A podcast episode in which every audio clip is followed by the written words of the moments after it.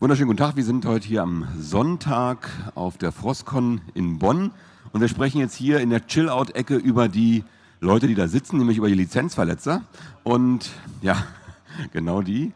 Äh, aber man merkt schon, sie merken es gar nicht. Ne? Schon das Wort Lizenzverletzung ist bei ihnen völlig aus dem Gehirn gestrichen. Ne? Man holt sich die Sachen, wo man her will und darüber wollen wir jetzt mal sprechen. Man verwendet sie und zwar sitzt mir gegenüber der, der Diego Birum und ich kann diesen Namen mir immer nicht merken. Der ist echt schwierig. Ist halt äh, Spanisch und du sagtest, du kommst aus dem Baskenland.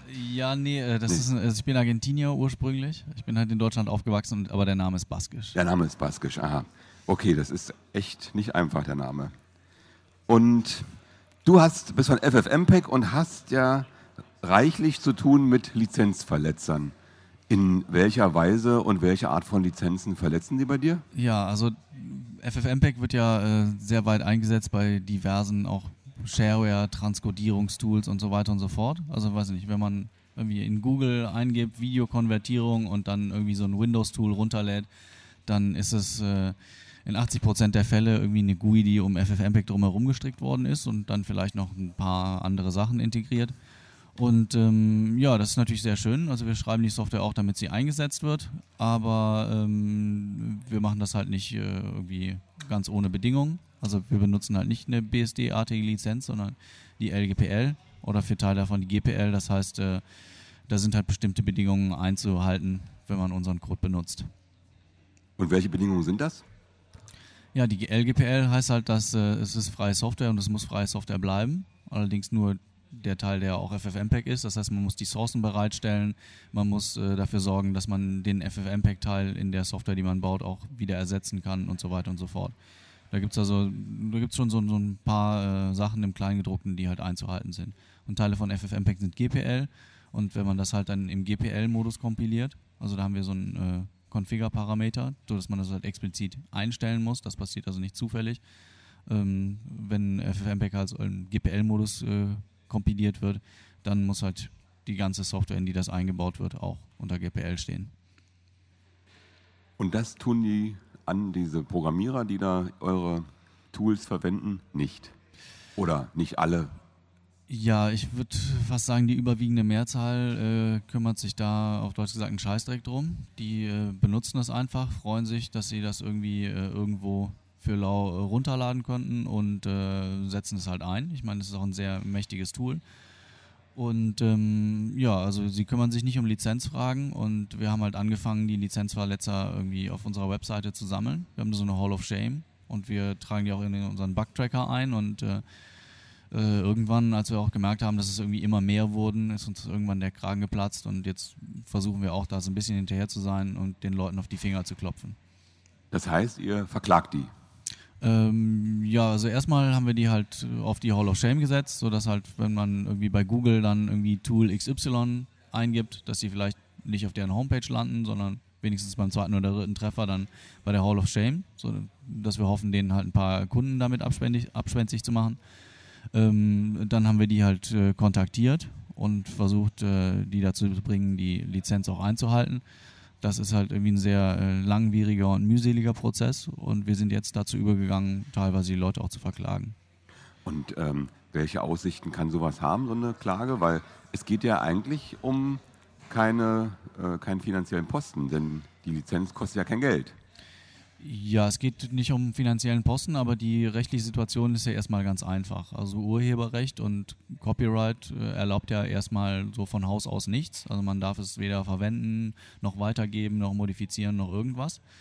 Ähm, und die einzige äh, Möglichkeit für die Leute, die halt FFmpeg runterzuladen, das halt legal zu benutzen, ist halt eben die LGPL oder die GPL, also die Lizenz, unter der wir das rausgeben. Und wenn sie sich nicht an die Lizenz halten oder sagen so, nee, wir erkennen die Lizenz gar nicht an, dann sind sie halt automatisch Urheberrechtsverletzer. Und äh, in der LGPL bzw. GPL steht ja auch, wenn ihr euch an die, an die Regeln nicht haltet, an die Lizenz nicht haltet, dann bitteschön, aber dann gilt die Lizenz nicht mehr und dann habt ihr halt überhaupt keine Rechte an der Software. Aber es geht ja bei Gericht eigentlich meistens um irgendwelche fiskalen Sachen. Also äh, ja, die wollen irgendwie einen, Preis festmachen, den die dann einklagen können irgendwie. Oder wie läuft das bei euch? Wen habt ihr da gefunden, der ein, ein Anwalt, der sich im Urheberrecht auskennt und wo sitzt der oder wen habt ihr da? Ja, wir kooperieren jetzt mit dem Software Freedom Law Center. Das ist halt äh, eine Organisation, die von Eben Moglen gegründet worden ist. Das ist der ehemalige äh, Anwalt der Free Software Foundation. Äh, und das sind halt äh, Anwälte, die in New York sitzen und halt pro bono arbeiten für freie Softwareprojekte. Und die haben uns jetzt sozusagen auch als Klienten angenommen äh, und vertreten uns da. Und die arbeiten halt für umsonst. Allerdings, wenn die dann ähm, jetzt Klage führen werden und dann auch Geld aus irgendwelchen Lizenzverletzern rausholen, dann kriegen die halt einen Teil davon. Und wie ist da die Hoffnung auf Erfolg bei solchen Sachen? Die Lizenzverletzer sitzen ja verstreut auf der ganzen Welt, oder?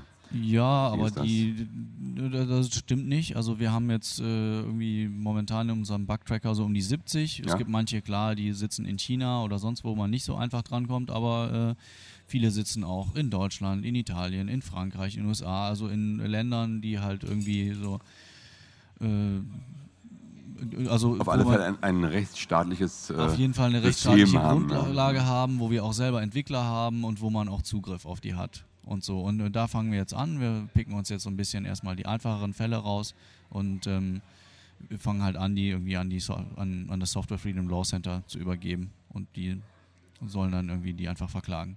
Und die Aussichten sind eigentlich, ähm, wie die Erfahrung zeigt, irgendwie auch was das Software Freedom Law Center uns gesagt hat und man kennt das ja von Harald Welte oder so, man ist eigentlich immer im Recht und ich das heißt ja, heißt ja noch lange nicht, dass man es auch ist, bekommt. Ne? Das ist ja die Frage. Ne? Recht und Recht bekommen ist ja zweierlei. Recht ja, aber ich kenne jetzt noch kein Beispiel von einer GPL-Verletzung, wo dann die, die Kläger irgendwie nicht Recht bekommen hätten letztendlich. Also das hat bisher immer zum Erfolg geführt, wenn sie das gemacht ja. haben. Wie gesagt, vom Urheberrecht ist das klar. Man ja. darf es halt nicht, es sei denn, man hält sich an die Lizenz. Wenn man sich nicht an die Lizenz hält, na gut, hat man eine Urheberrechtsverletzung. Und Urheberrecht ist in der einen oder anderen Form eigentlich weltweit gültig. Okay, dann zahlen die etwas, eine Strafe und machen weiter, oder? Was ähm, habt ihr da ja, das ist, für Hoffnung? Das ist unterschiedlich. Also man muss natürlich so ein bisschen gucken. Es gibt halt Firmen, die halt irgendwie mit den Produkten dann richtig Geld verdienen. Ähm, manchmal sind das auch nur so ein paar äh, Hobby-Shareware-Entwickler oder einzelne Leute, die dann, dann, so ein Tool für, weiß nicht, 5 oder 10 Euro verkaufen. Also da ähm, die behandeln wir sicherlich nicht alle gleich. Oder manche äh, machen das halt mit mehr oder weniger äh, bösem Willen oder Nachlässigkeit. Ähm, wir wollen halt auf jeden Fall, dass sie sich wieder an die Lizenz, äh, an die Lizenz halten. Also wir sind bisher nicht dazu übergangen, einfach die Weiterbenutzung der Software zu verbieten, sondern die sollen das ruhig tun, aber sollen sich bitte an die Lizenzbedingungen halten. Aber das kann halt eigentlich nicht genug sein. Also es muss schon irgendwie irgendeine Art von strafendem Element geben. Also wenn wir einfach nur sagen, okay, äh, haltet euch wieder an die Regeln, dann ist es natürlich viel bequemer für sie, sich erstmal nicht an die Regeln zu halten oder für Firmen ist es sogar dann irgendwie rein wirtschaftlich betrachtet die richtige Entscheidung, sich erstmal nicht an die Regeln zu halten, da keine Arbeit und kein Geld drauf verwenden und dann äh, hinterher, wenn man darauf hingewiesen wird, dann kann man da immer noch nachziehen. Und das, das ist natürlich nicht die Einstellung, die wir fördern wollen, sondern wir wollen natürlich die Einstellung fördern, dass man sich an die Lizenz hält. Und es ist ja nicht so schwer, sich an diese Lizenz zu halten, denn ihr verlangt ja nichts Unmögliches von denjenigen, die eure Software da verwenden, sondern ihr verlangt ja nur was. Ja, wir verlangen halt, dass die Leute vielleicht tatsächlich mal die Lizenz gelesen haben. Also ich vergleiche das immer mit einem Hauskauf oder mit einem äh, Arbeitsvertrag. Also anscheinend gibt es solche Menschen, aber ich würde ja nie auf die Idee kommen, irgendwo einen Job anzufangen, ohne mir den Arbeitsvertrag auch durchzulesen oder äh, ein Haus zu kaufen, ohne einen Blick auf den äh, Kaufvertrag zu werfen.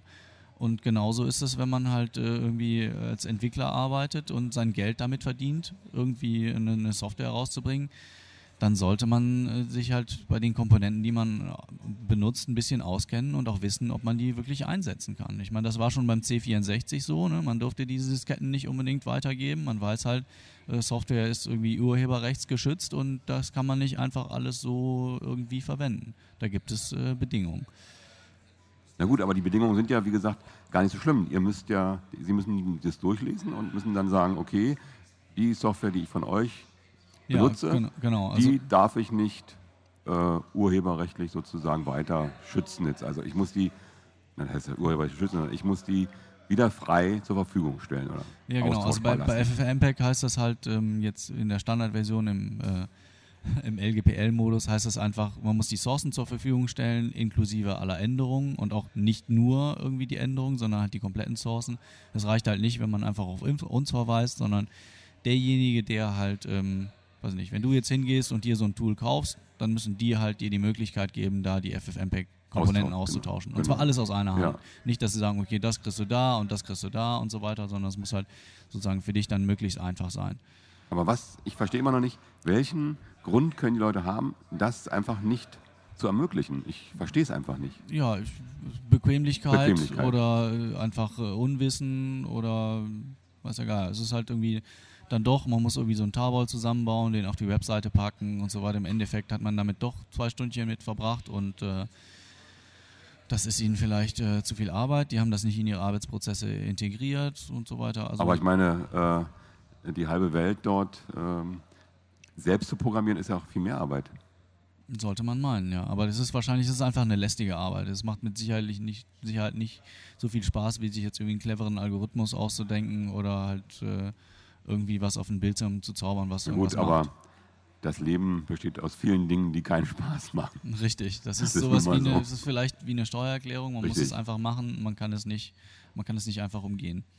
Okay, was ist jetzt der nächste Schritt? Ihr habt jetzt ein paar Leute an äh, euren Rechtsanwalt da in New York übergeben und gibt es schon irgendwie Klageschriften oder irgendwas geht's ähm, das geht jetzt, also das geht jetzt los. Wir haben jetzt äh, bei einigen Fällen, wo wir halt sozusagen uns nicht jetzt äh, gütlich einigen konnten oder nicht nach irgendwie einer akzeptablen Zeit gütlich einigen konnten, haben wir gesagt, okay, das geben wir jetzt weiter. Ähm, und wir warten jetzt äh, ab, was da passieren wird. Also Aber ihr habt auch Fälle, wo ihr euch gütlich einigen konntet? Ja, wir haben uns, wir haben uns auch gütlich geeinigt. Da habe ich die Leute angemeldet, habe denen geschrieben, habe gesagt, so hier, 1, 2, 3, 4, das geht so nicht und so weiter. Und da haben die es nach und nach geändert. Aber das ist halt ein sehr mühseliger Prozess. Muss immer wieder überprüfen, was sie da gemacht haben, ob die das jetzt auch richtig umgesetzt haben. Und erfahrungsgemäß äh, klappt das also im ersten Anlauf sowieso nicht. Und man investiert halt doch eine Menge Zeit und Mühe da rein.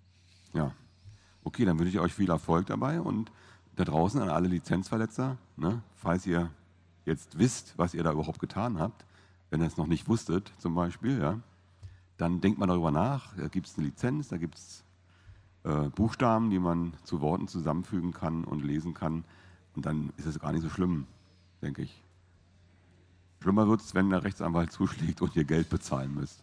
Das kann teuer werden. Gibt es Fälle, wie, wie viel wurde in der Vergangenheit bei solchen ähm, Verletzungen als Strafe festgelegt? Gibt es da so Größenordnung? Ähm, das, äh, Im Endeffekt muss das immer ein Richter festlegen. Es hängt halt davon ab, wenn das jetzt ein Shareware-Tool ist, wie oft ist das verkauft worden und so weiter und so fort. Also es hängt schon um, immer an, an dem Geld, was damit ja, generiert klar, wurde. Ne? Weil dann, dann geht es halt darum, dann sozusagen Schadenersatz zu bezahlen. Und das muss halt dann ein Richter dann von Fall zu Fall irgendwie festlegen.